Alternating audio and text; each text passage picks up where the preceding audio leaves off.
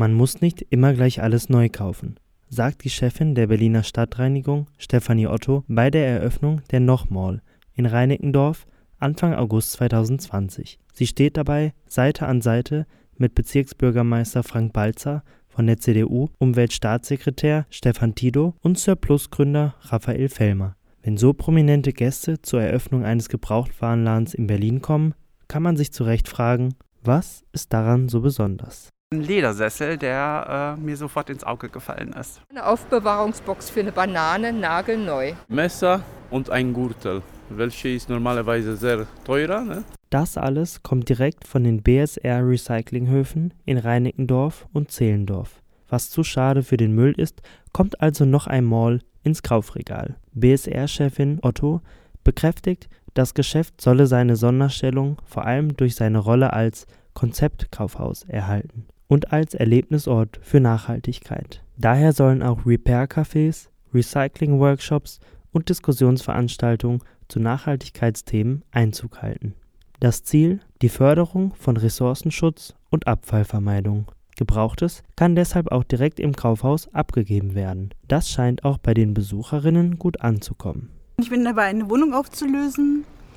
Genau, und wollte die Sachen nicht wegschmeißen. Das Café ist schön oben und es werden wohl noch Nähkurse angeboten. Also es ist eben auch wirklich mehr Konzept, als nur was zu verkaufen.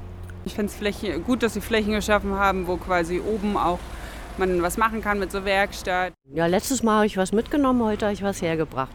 Ein bisschen Kritik mischt sich doch unter die Erstkundinnen. Manche Gegenstände, wie antike Möbel, seien doch ein bisschen teuer und die Auswahl ist zwar gut sortiert, könne aber noch größer sein.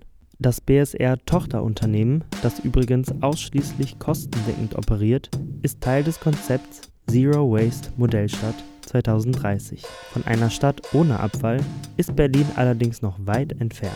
Über 65.000 Tonnen Sperrmüll sind allein im Jahr 2017 angefallen. Die Hälfte war illegal, unangemeldet. Dabei macht Sperrmüll nur 4,7 Prozent der Gesamtabfälle der Stadt aus. Die zusätzlichen Entsorgungskosten stellt die BSR dem Land in Rechnung, etwa 4,5 Millionen Euro jährlich. Sperrmüll wird überwiegend zur grünen Energiegewinnung verbrannt. Damit scheiden die Objekte trotzdem aus dem Wiederverwertungszyklus aus, in einem Konsumsystem, in dem Kaufanreize für Neues gesetzt werden. Ist die Nochmal ein Anstoß für Nachhaltigkeit oder ein Tropfen auf dem heißen Stein? Beim Gespräch mit den neugierigen Kundinnen der BSR Mall bleibt der Eindruck, die BSR läuft bei den Berlinerinnen mit ihrem Nachhaltigkeitskonzept offene Türen ein. Finde ich gut, dass man selber hier Sachen abgeben kann, bevor man sie wegschmeißt. Und zum anderen äh, kann man auch das eine oder andere finden, was man vielleicht gebrauchen kann. Also man verschenkt ja die Sachen, ne? man bekommt dafür nichts. Genau, aber es ist ein gutes Gefühl. Wenn die Sachen sind noch äh, gut in Schutz, dann man, man kann äh, noch bezahlen. Ne? Leute schmeißen so eine äh, gute Sache noch weg. Ne? Und das ist eine Wunder. Ne? Die Berliner Stadtreinigung will mehr sein als die Müllabfuhr.